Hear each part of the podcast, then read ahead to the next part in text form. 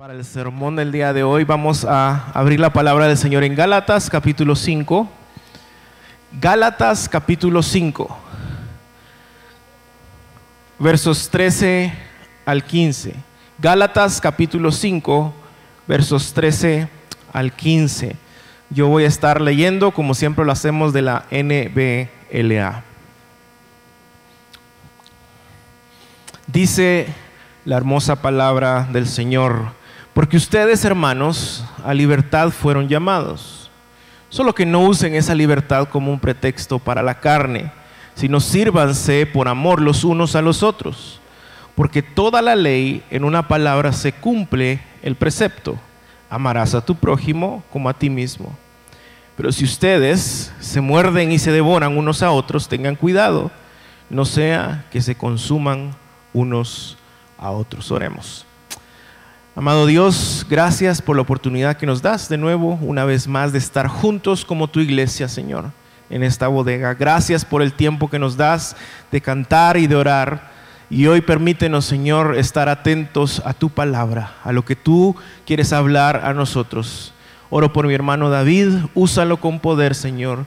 Eh, calla sus pensamientos y sus ideas y pon en su corazón tu palabra Señor. Y gracias por su fidelidad en el trabajo, Señor, de preparar esta palabra para tu pueblo. Es en el nombre de Jesús que oramos. Amén y amén. Muy buenos días, pueden tomar su lugar.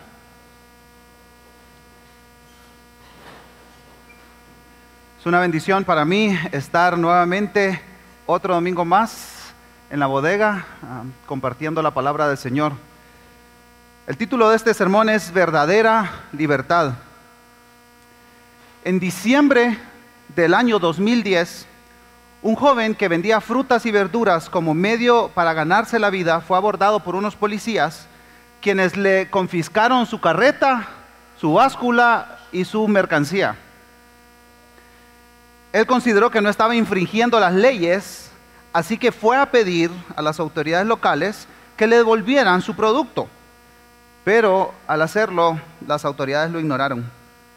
Una hora después, en el centro de esta pequeña ciudad al sur de Túnez, este país en el norte de África, Mohamed Bouazizi, lleno de desesperación, se roció con una pintura inflamable y se encendió fuego. Iniciando en el 2011, tres semanas después, murió por efecto de las quemaduras en su cuerpo. Miles y miles de personas en Túnez salieron a las calles a manifestarse porque estaban considerando opresión del gobierno sobre sus vidas. Pero estas protestas no se quedaron en Túnez nada más, sino que se extendieron por todo el norte de África y todo el Medio Oriente. En pocas semanas, medios de comunicación informaron la caída de algunas dictaduras a causa de todas estas manifestaciones. Por ejemplo, tal vez habrán escuchado el nombre de Muammar al-Gaddafi, Tenía 42 años como dictador en Libia. Hosni Mubarak tenía 30 años como dictador en Egipto. Y así sucesivamente podemos mencionar dictadura tras dictadura en todo el norte de África, en todo el Medio Oriente. En estas manifestaciones algunas personas pedían a gritos verdadera democracia. Otros pedían castigar la corrupción otros acceso a Internet y muchos otros igualdad de derechos entre hombres y mujeres. Pero el denominador común de todas estas manifestaciones era un profundo clamor por libertad. Anhelaban libertad, deseaban la libertad en sus vidas. El año pasado, en el 2021, cumplidos 10 años de lo que denominaron la primavera árabe, el diario El País sacó una nota de investigación informando algunos resultados, consecuencias de la primavera árabe. Y esta nota es muy aclaradora. Miren lo que dice, las sociedades del Medio Oriente y del norte de África son menos libres hoy que hace 10 años. Los manifestantes se encontraron atrapados entre estados autoritarios y actores no estatales autoritarios, incluyendo algunos religiosos extremistas. Yo creo que no es tan diferente de cosas que han pasado en América Latina, aquí en Guatemala, ¿no es cierto? En otras palabras, pedían libertad, pero como resultado de las protestas sociales se creó un vacío de autoridad. Se derrocaron muchos presidentes y dictadores, pero este vacío no fue llenado por personas desinteresadas, sino que fue llenado por poderosos con una agenda propia. Y eso dirigió a estas sociedades a nuevas formas de sometimiento, diferente que antes, pero sometimiento. Es evidente, hermanos, hermanas, que la humanidad entera clama por libertad. Naturalmente todos anhelamos libertad, pero por lo general esta libertad que deseamos está conectada con nuestros intereses y con nuestras propias agendas. Y muchas veces esta supuesta libertad termina en más sometimiento, como en el caso de la primavera árabe, o puede terminar de otra manera también termina en la absoluta anarquía, donde nadie gobierna y cada quien hace lo que quiere. El pasaje de esta mañana nos ayuda a entender la libertad que nosotros, los hijos de Dios, hemos encontrado en Cristo y las consecuencias de esta libertad en nuestras vidas. Voy a leer nuevamente el pasaje ahora en la nueva traducción viviente. Dice la palabra de Dios, Gálatas 5:13, pues ustedes mis hermanos, han sido llamados a vivir en libertad, pero no usen esa libertad para satisfacer los deseos de la naturaleza pecaminosa. Al contrario, usen la libertad para servirse unos a otros por amor. Pues toda la ley puede resumirse en un solo mandamiento. Ama a tu prójimo como a ti mismo. Pero si están siempre mordiéndose y devorándose unos a otros, tengan cuidado, corren peligro de destruirse unos a otros. La idea central de este pasaje es que la libertad que hemos obtenido a través del sacrificio de Cristo nos capacita para servirnos unos a otros en amor. Comenzaremos ampliando la idea de libertad y luego analizaremos el propósito por el cual hemos obtenido esta libertad. Miren conmigo la primera parte del versículo 13. Pues ustedes, mis hermanos, han sido llamados a vivir en libertad, pero no usen esa libertad para satisfacer los deseos de la naturaleza pecaminosa. A lo largo de esta serie, engrandeciendo la cruz, esta serie de cuaresma, hemos examinado las implicaciones del sacrificio de Cristo a nuestro favor. Nuestra meta ha sido percibir de manera más clara la belleza de la cruz, la obra de Cristo, lo que cantábamos esta mañana. Cantamos la victoria que Cristo obtuvo en la cruz. Celebramos esta victoria. Pero para ser conscientes de lo que Cristo ha logrado, necesitamos meditar en la libertad que nos ha sido otorgada. E, el Nuevo Testamento tiene varias ilustraciones, usa varias palabras para ilustrar este concepto de la libertad que el creyente ha encontrado en Cristo. Y Pablo usa una que es sumamente común para los creyentes, de las iglesias de Galacia a las cuales él está escribiendo. Los Gálatas agarraban la carta que les acaba de enviar Pablo, inmediatamente entendían a lo que Pablo se estaba refiriendo. Esta es una analogía comercial. En las ciudades antiguas existía lo que se llamaba el ágora. Este era, un, este era un espacio abierto que servía como lugar de encuentro para diversas actividades de los ciudadanos. Sería como si hoy juntáramos el centro comercial más grande de la ciudad con los edificios más importantes de la zona 1 y el guarda o la terminal. Pero todos juntos en el mismo lugar. Este es el ágora. Estaba ubicada en el centro de la ciudad o en el puerto. Las ciudades costeras tenían un puerto y ese era el lugar más importante. Y ahí estaba el ágora. Ahí podían encontrar cualquier cosa que necesitaran cosas buenas y cosas malas, incluidos también los esclavos. Un esclavo era un individuo privado de libertad. El, concepto de la esclavitud moderna es diferente, ¿verdad? Pero el concepto de la esclavitud en el, antiguo, en el Nuevo Testamento, en el antiguo mundo, es que era un individuo privado de libertad y sujeto a la voluntad del dueño. E, era una mercancía intercambiable y regularmente era usado para cualquier tipo de trabajo que el amo deseara o necesitara. Según los historiadores, habían cerca de 60 millones de esclavos, a lo largo del imperio. Y en cualquier ciudad, un hombre podía ir al ágora y comprar un esclavo. Y este hombre que compraba el esclavo tenía dos opciones. O ponerlo en libertad o que le sirviera durante un periodo de tiempo. Pablo toma esta figura conocida para los lectores de su carta y aplica esta ilustración a la salvación. Miren conmigo Gálatas 3, 13. Ahí aparece esta palabra que usa Pablo. Cristo nos redimió, esa es la palabra. Cristo nos redimió de la maldición de la ley, habiéndose hecho maldición por nosotros. La palabra redimir que usa Pablo aquí se, usaba en ese tiempo para describir la acción de comprar en el ágora. Es como si nosotros dijéramos, vamos a mercadear, No, usamos esa palabra, pero vamos a hacer negocios al mercado. Describía este intercambio comercial de cualquier bien a cambio de dinero. Con esta analogía, Pablo explica que los creyentes estábamos en una terrible condición. Hermanos, estábamos en el mercado de esclavos. Esa era nuestra condición. Gálatas 4:4 dice que Dios, cuando se llegó el tiempo, envió a su Hijo, nacido de mujer y nacido bajo la ley, con el propósito de qué?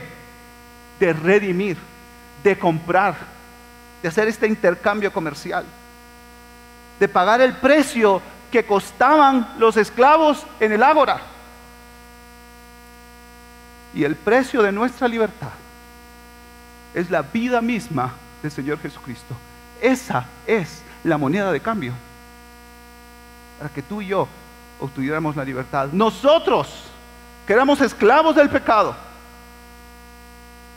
hemos sido libres. Miren conmigo el 4.8, Gálatas 4.8. Cuando ustedes no conocían a Dios, eran siervos de los que por naturaleza no son dioses. Pablo está diciendo a los Gálatas que antes ellos eran esclavos de dioses falsos en el paganismo en el cual vivían. Estaban esclavizados a estos dioses. Y algunos de esos creyentes no necesariamente estaban regresando a estos dioses paganos, pero sí estaban intentando seguir rituales y prácticas judías con el fin de ganar la aprobación de Dios. Y a lo largo de Gálatas, Pablo va a confrontar esta idea. Ustedes eran esclavos de estos dioses, no intenten volver a, otro tipo de esclavitud, a otro tipo de sometimiento. El apóstol Pablo a lo largo de la carta les advierte, ustedes están pasando de una dictadura a otra dictadura de un sometimiento a otro sometimiento.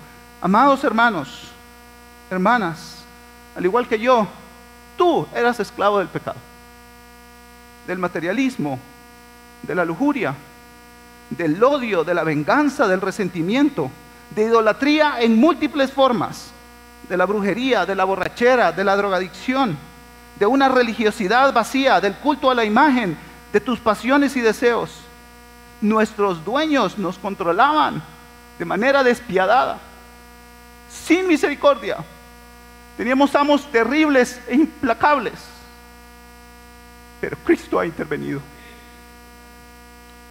Hemos sido comprados por precio. Estos días de Semana Santa, más que vacaciones, más que tiempo en familia, más que la playa y más que paseos, es un tiempo para reflexionar. Para nosotros los creyentes estos días son el recordatorio de que el sufrimiento de Cristo, de que la pasión de Cristo ha sido el precio pagado por nuestra libertad. Nuestro nuevo dueño nos compró no para explotarnos, nos adquirió no para abusar de nosotros. Él tiene propósitos buenos. Nos compró y nos dio la libertad. Ahora tenemos un amo bueno.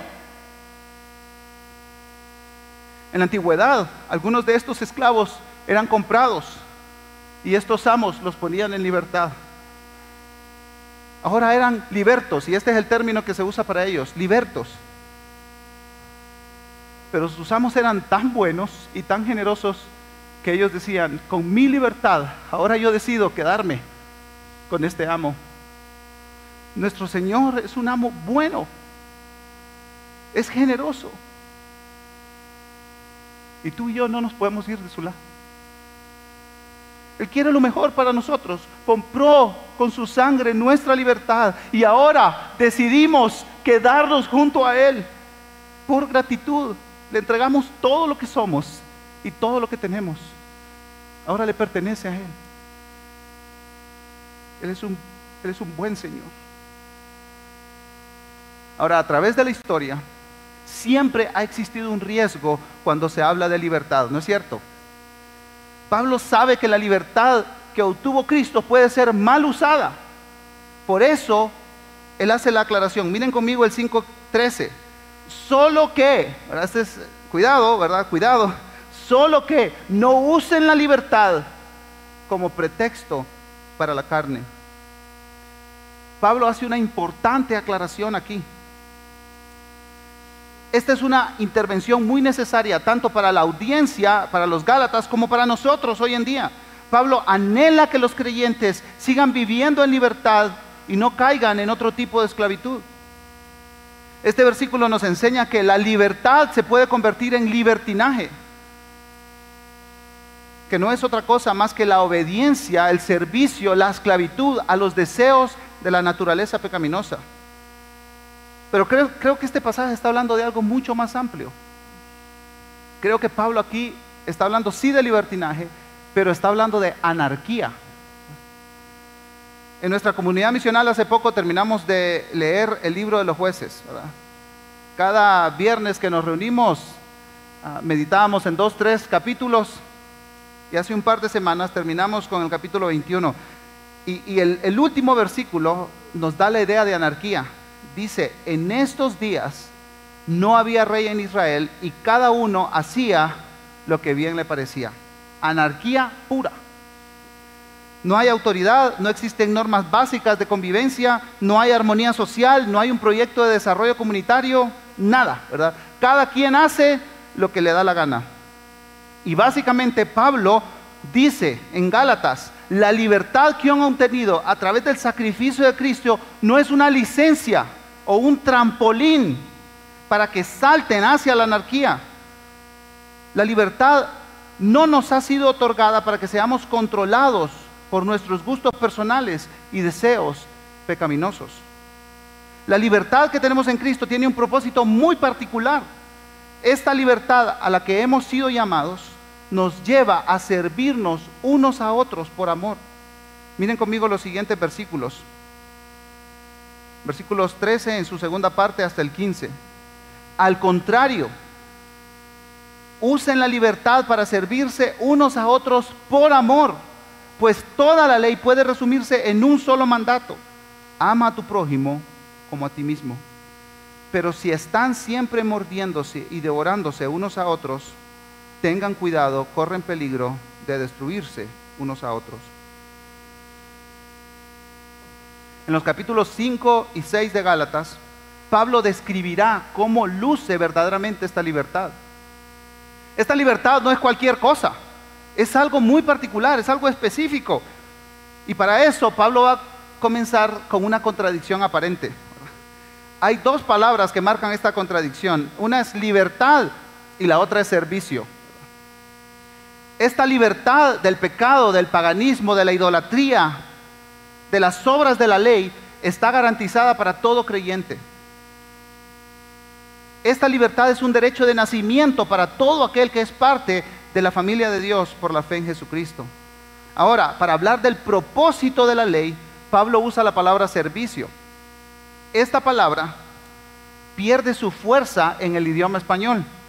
Pero realmente lo que Pablo está diciendo aquí a lo que está haciendo referencia es al trabajo que hacían los esclavos. A ver, a ver si te entendemos, Pablo. Tú quieres que dejemos la esclavitud al pecado, a la religiosidad vacía, al paganismo, a la idolatría y pasamos, pasemos ahora a otra esclavitud. ¿Cómo está, eso? ¿verdad? Los esclavos se sometían a la voluntad de un amo y el servicio que se menciona en el versículo 13 es precisamente el trabajo que hacía un esclavo. En otras palabras, Pablo les dice a los creyentes en Galacia que la libertad que han encontrado en Cristo les libera, les capacita para ser esclavos. Han sido rescatados de una esclavitud para entrar a otra esclavitud. Pero ahora esta esclavitud se lleva en un reino de amor. No en un reino de legalismo ni en un reino de anarquía, sino en un reino de amor. No en uno de odio y de explotación. El servicio del que Pablo habla aquí no es para fines egoístas, para intereses particulares, para satisfacción de mis deseos. No. Y muchas veces, hermanos, hemos reducido las implicaciones de la salvación a la esfera personal, ¿verdad? Dios me salvó a mí. Dios me transformó, me liberó. Por lo tanto, yo tengo que leer la Biblia, yo tengo que orar, yo tengo que ayunar, yo tengo que ofrendar, tengo que ayudar a los necesitados, etc. Pero el mensaje de Pablo a los Gálatas y, y para nosotros también es que el Evangelio nos impulsa hacia afuera.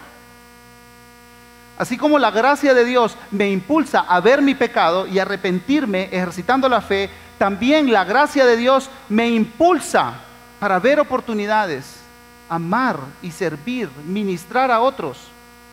Y esto a veces implica morir a mí mismo, dar pasos de fe en el servicio a los demás.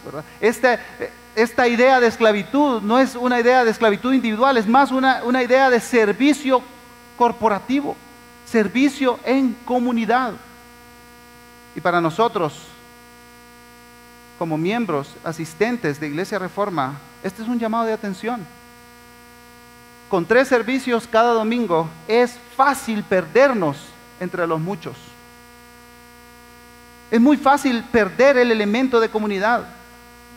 Los ancianos constantemente estamos evaluando de qué manera podemos acortar más esta brecha, pero no tenemos ninguna duda nosotros de que podemos perder el elemento de la comunidad.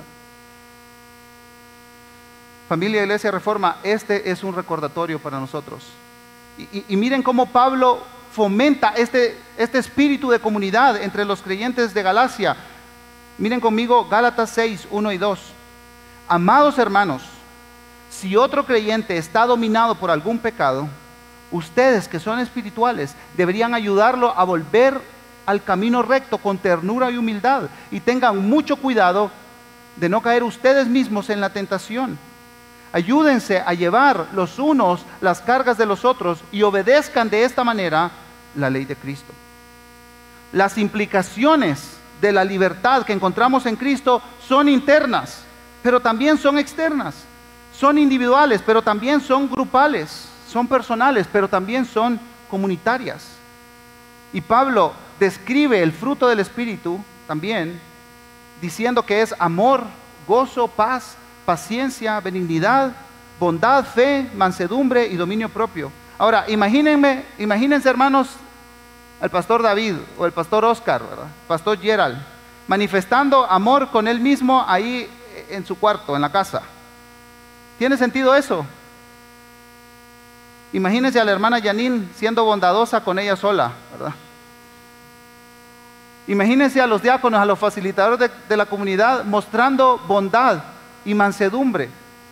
No, tiene sentido el que el fruto del Espíritu sea, tenga solo que ver conmigo. Este es un asunto comunitario. El fruto del Espíritu se pone en práctica en comunidad. El cuerpo de Cristo es beneficiado cuando todos somos partícipes de la liberación que Dios ha hecho en cada uno de nosotros. Y este es un llamado de parte de Pablo a no descuidar la dimensión comunitaria de nuestra libertad. Y el versículo 14, 5.14, insiste en esta idea, pues toda la ley puede resumirse en un solo mandato. Ama a tu prójimo como a ti mismo. Esta cita de la ley es la primera vez en toda la carta que Pablo la usa de manera positiva. Todas las otras menciones está hablando de que las obras de la ley son esclavitud, pero esta mención es de manera positiva. Podríamos preguntarle a Pablo, ¿importa la ley? Pablo nos respondería, por supuesto que sí. La voluntad de Dios sigue vigente, está vigente. Ya hemos visto, lo leímos en el 6.2, Pablo le llama la ley de Cristo. El ama a tu prójimo como a ti mismo es una cita directa de la ley de Moisés en Levítico, capítulo 19, versículo 18. Y estas mismas palabras las usó Jesús y las repitieron otros escritores en el Nuevo Testamento. Veamos un ejemplo de esto. El doctor Lucas nos relata un evento muy particular, muy interesante. Un experto de la ley, un, experto en la Torá, se acercó a Jesús con una pregunta. Le dijo, Jesús, ¿haciendo qué cosa heredaré la vida eterna? Por supuesto, todas las preguntas que le hacían a Jesús los expertos de la ley tenían una doble intención. E, eran preguntas trampa. Y Jesús le contestó, ¿qué está escrito en la ley? ¿Cómo lees? Y este hombre le respondió, amarás al Señor tu Dios con todo tu corazón, con toda tu alma, con todas tus fuerzas, con toda tu mente, y a tu prójimo como a ti mismo. Y Jesús le dijo, has respondido bien, haz esto y vivirás. Ahora, el que se había presentado para probar a Jesús, recibió una felicitación de parte de Jesús por citar correctamente estos pasajes en el Antiguo Testamento. Ahora, la historia no termina ahí, porque este hombre le pide una aclaración a Jesús. Dice Lucas que el experto de la ley, intentando justificarse a sí mismo, le preguntó, ¿y quién es mi prójimo? Así que Jesús respondió a esta interrogante con la famosa historia del buen samaritano, ¿verdad? Esa la conocemos, no, hace falta recordarla. Ahora, lo que, lo que sí es importante recordar es cómo termina esta historia. Miren conmigo Lucas 10, 36 y 37. Jesús vuelve a hacer otra pregunta a este experto de la ley. Le dice, ¿cuál de estos tres piensas tú que demostró ser prójimo del que cayó en manos de los salteadores? Y el intérprete de la ley respondió, el que tuvo misericordia de él. Y Jesús cierra diciéndole, ve y haz tú lo mismo. Para Jesús, la pregunta del experto de la ley estaba mal planteada. La pregunta no es, ¿quién es mi prójimo? Esa perspectiva es condicionada por prejuicios raciales e intereses personales. La pregunta correcta es, ¿de quién yo puedo ser, puedo ser un buen prójimo hoy? Encontramos la esencia de esta historia en la última frase de Jesús. Ve tú y haz lo mismo. Cuando nos ponemos del lado responsable, realmente no importa quién es la persona que necesita de nuestra ayuda. ¿Quién es la persona que tenemos enfrente? La libertad nos llama a la acción. En otras palabras, Jesús nos desafía a preguntarnos, ¿a quién me puedo acercar hoy para ayudarlo, para compartir sus cargas, para orar por él, para apoyar económicamente, para llorar con ella, para acompañarla en sus penas y en su sufrimiento? Dice el pastor escritor Warren Wiersbe, que esta frase, amarás a tu prójimo como a ti mismo, resuelve todo problema en las relaciones humanas. Si amas a otro porque amas a Cristo, no les robarás, ni mentirás acerca de ellos, no los envidiarás, ni tratarás de hacerles daño. El amor en el corazón es el sustituto de Dios para las leyes y la amenaza. ¿Ven por qué Pablo aquí dice la ley de Cristo? La libertad no nos ha sido otorgada para hacer lo que querramos. Y estas acciones tienen que ver con lo que los que nos rodean, con las personas que están a nuestro lado. Pero el versículo 15 comienza con un pero, valga la redundancia.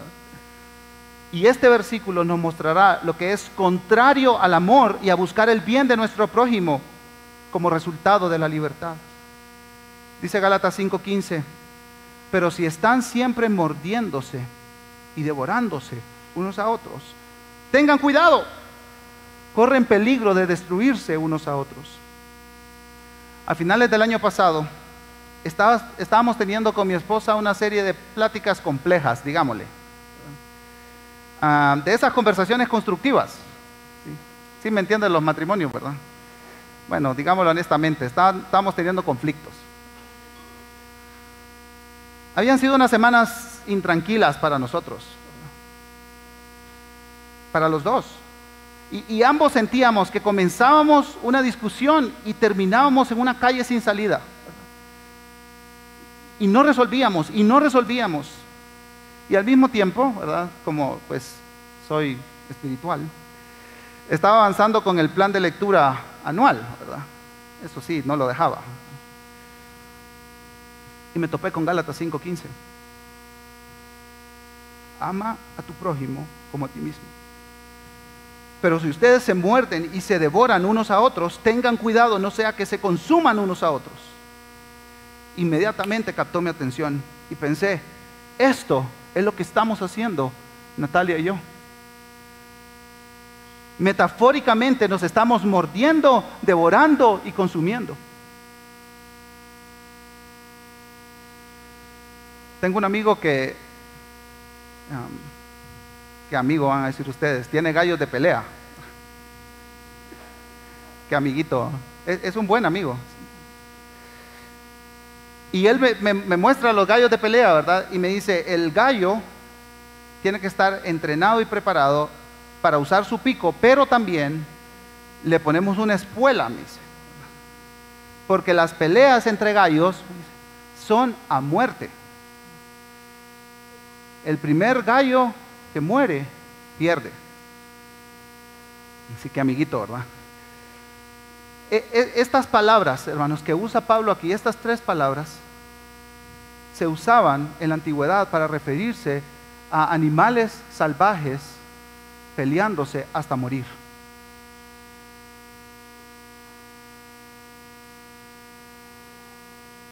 ¿No es cierto que muchas veces actuamos así en nuestras relaciones? Nos estamos mordiendo, nos estamos devorando y nos estamos consumiendo. Y, ya hacía un tiempo que mi esposa me había dicho, David, nosotros necesitamos ayuda. No podemos resolver estos conflictos nosotros mismos. Necesitamos de alguien externo que nos ayude, que ayude nuestro matrimonio. Y yo, yo estaba muy orgulloso. No, no, no, yo puedo. Yo puedo. Yo puedo resolverlo. Y, y- y más por, por su esfuerzo que por el mío. Un matrimonio de creyentes nos acompañó, caminó con nosotros durante varias semanas, pudimos resolver nuestras diferencias y encontrar un camino para la armonía y el crecimiento. ¿Por qué les estoy contando esto, hermanos? Porque es, es una experiencia personal donde nos topamos con prójimos que nos amaron lo suficiente como para no dejarnos abandonados en nuestros conflictos y en nuestro pecado. Nos amaron lo suficiente como para advertirnos de que estábamos en anarquía en nuestro matrimonio. Yo buscando mi bien, mis intereses y mi esposa buscando su bien y sus intereses. Lo contrario a servir por amor era lo que estábamos reflejando con mi esposa. Y estas tres palabras, morder, devorar y destruir, están enfocando, enfatizando, están describiendo, dibujando lo que está sucediendo entre los hermanos en las iglesias de Galacia. No sabemos exactamente cuáles eran sus conflictos, pero definitivamente estos creyentes estaban experimentando conflictos interpersonales. La mayoría de comentaristas coinciden que muchos de estos conflictos se derivaban de las discusiones que los legalistas habían llevado a las iglesias. Pero estos no eran los únicos asuntos. Miren conmigo el versículo 5, eh, capítulo 5, versículo 26, perdón. Y aquí nosotros tenemos como otra pista también de las cosas que estaban sucediendo en las iglesias de Galacia. No nos hagamos vanidosos, ni nos provoquemos unos a otros, ni tengamos envidia unos de otros. ¿Sí, sí le seguimos la pista a este pasaje, hermanos? Ya, ya Pablo habló de morderse, de devorarse, de destruirse. Ahora Pablo está hablando de vanidad, orgullo, provocado entre ellos y envidias unos de otros. Además de eso, en el 5, 20 y 21, Pablo está describiendo las obras de la carne. Y él menciona estas cosas, enemistades, pleitos, celos, enojos, rivalidades, disensiones y envidias. Por supuesto, no sabemos exactamente cuáles, eran los conflictos que tenían los hermanos en las iglesias de Galacia, pero algo que sí es seguro, como lo expresa el profesor Nelson Morales, los individuos en Gálatas estaban entendiendo equivocadamente los espacios de libertad que tenían. Y en vez de construir la comunidad, estaban destruyéndola por este tipo de actitudes individualistas, las cuales perjudicaban el desarrollo y el crecimiento de todos. Aquí unas preguntas para nuestra reflexión personal. ¿Tu matrimonio está siendo destruido por palabras duras y condenatorias? En tu paternidad, ¿estás mordiendo, devorando y consumiendo a tus hijos? ¿Alguna relación con un hermano en la fe necesita perdón y reconciliación? ¿Cómo es tu relación con tu familia extendida? ¿Es una, relación amable en la cual tú procuras ser el prójimo cercano para ayudar a los demás? ¿Cómo es tu relación con tus tíos, con tus abuelos, con tus primos? ¿Estás envuelto en chisme y crítica destructiva? ¿Te puedes convertir hoy en el prójimo de alguien para ayudarlo, apoyarle, socorrerlo, llorar con él, orar por él? Y, y hermanos, tenemos diferentes formas de resolver los conflictos. Algunos huyen de los conflictos y otros en conflicto atacan. Algunos somos más anárquicos, ¿verdad? Que cada quien haga lo que quiera. Algunos somos más legalistas. No, tenemos que hacer esto, esto, esto y esto. Y el Evangelio, hermanos, nos llama a la reconciliación. Esta libertad que ha sido otorgada a nosotros por la sangre, la vida, la muerte del Señor Jesucristo, nos llama al servicio y al amor. La salvación, hermanos, hermanas, no solo es el boleto de entrada a una eternidad con Dios, también es el elemento que nos empodera, que nos capacita, que nos ayuda en nuestro día a día, en nuestras relaciones personales. El poder del Evangelio trata de esforzarnos externamente para servir y amar a otros también. El Espíritu Santo, el Espíritu Santo nos impulsa internamente a servir y amar a los demás. El sacrificio de Cristo en la cruz nos empodera con una libertad nueva y diferente. No es la libertad como la prometida por la primavera árabe, donde algunos países simplemente han sido sometidos, provocando más miedo y más esclavitud. La libertad obtenida por Cristo para nosotros es verdadera, es completa y es el derecho de cada hijo de Dios. Y esta libertad nos capacita para servir a los demás para convertirnos en sus siervos, en sus servidores y acompañarnos unos a otros en amor. Gálatas 3:13 dice, Cristo nos redimió de la maldición de la ley, habiéndose hecho maldición por nosotros, porque escrito está, maldito todo el que cuelga de un madero. Y engrandecemos la cruz, hermanos, hermanas, cuando abrazamos la libertad que Cristo compró a precio de sangre Engrandecemos la cruz cuando intencionalmente nos volcamos al servicio unos a otros por amor. Hemos pasado de una esclavitud dolorosa y terrible a una libertad de servicio desinteresado. El próximo domingo cerraremos este tiempo de cuaresma recordando la resurrección de nuestro Señor Jesucristo. Pero este es un buen momento, hermanos, para reflexionar en ese espacio. Esos días previos a la muerte de nuestro Señor. Así que les pido que me acompañen a estar de pie. Para que juntos reflexionemos en el impacto, las implicaciones de estos próximos días de la Semana Santa. Mientras el equipo de servicio pasa yo voy a leer algunas porciones del Evangelio de Juan en el capítulo 19. Y yo les pido, hermanos, que reflexionen en esta narrativa y en este amor desinteresado y profundo con el cual se nos ha otorgado la libertad.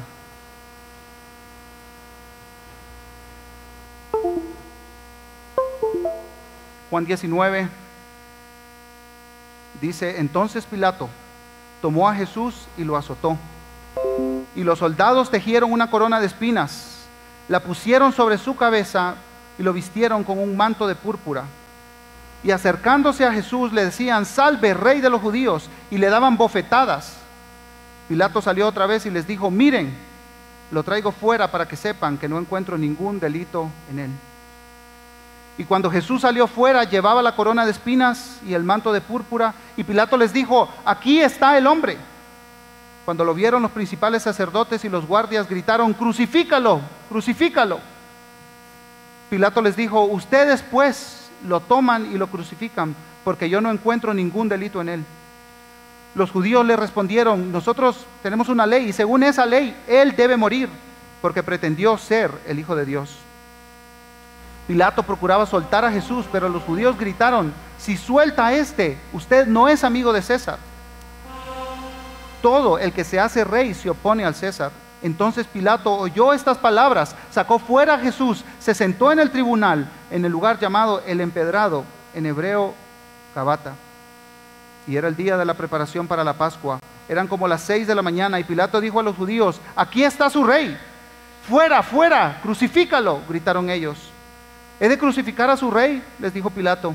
Los principales sacerdotes respondieron, no tenemos más rey que César. Así que entonces Pilato los entregó a ellos para que fuera crucificado. Tomaron pues a Jesús y él salió cargando su cruz al sitio llamado el lugar de la calavera, que en hebreo se dice Gólgota, donde lo crucificaron y con él a otros dos, uno a cada lado y Jesús en medio. Pilato también escribió un letrero y lo puso sobre la cruz y estaba escrito Jesús el Nazareno, el rey de los judíos. Entonces los soldados, cuando crucificaron a Jesús, tomaron sus vestidos e hicieron cuatro partes, una parte para cada soldado, y tomaron también la túnica, y la túnica era sin costura, tejida en una sola pieza. Por tanto se dijeron unos a otros, no la rompamos, sino echemos suerte sobre ella para ver de quién será. Para, para que se cumpliera la escritura, repartieron entre sí mis vestidos, y sobre mi ropa echaron suertes. Por eso los soldados hicieron esto.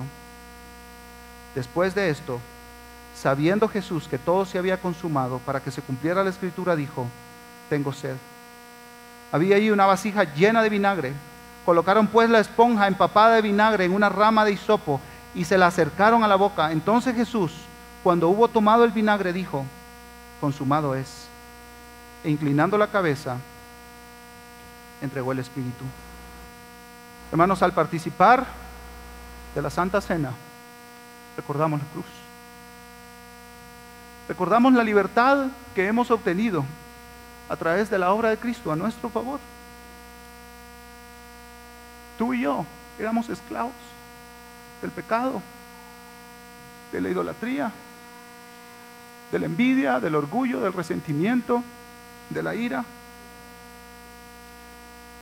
Y la palabra de Dios nos invita a examinarnos antes de participar evaluar nuestra vida. ¿Estamos viviendo en la libertad que como hijos de Dios tenemos?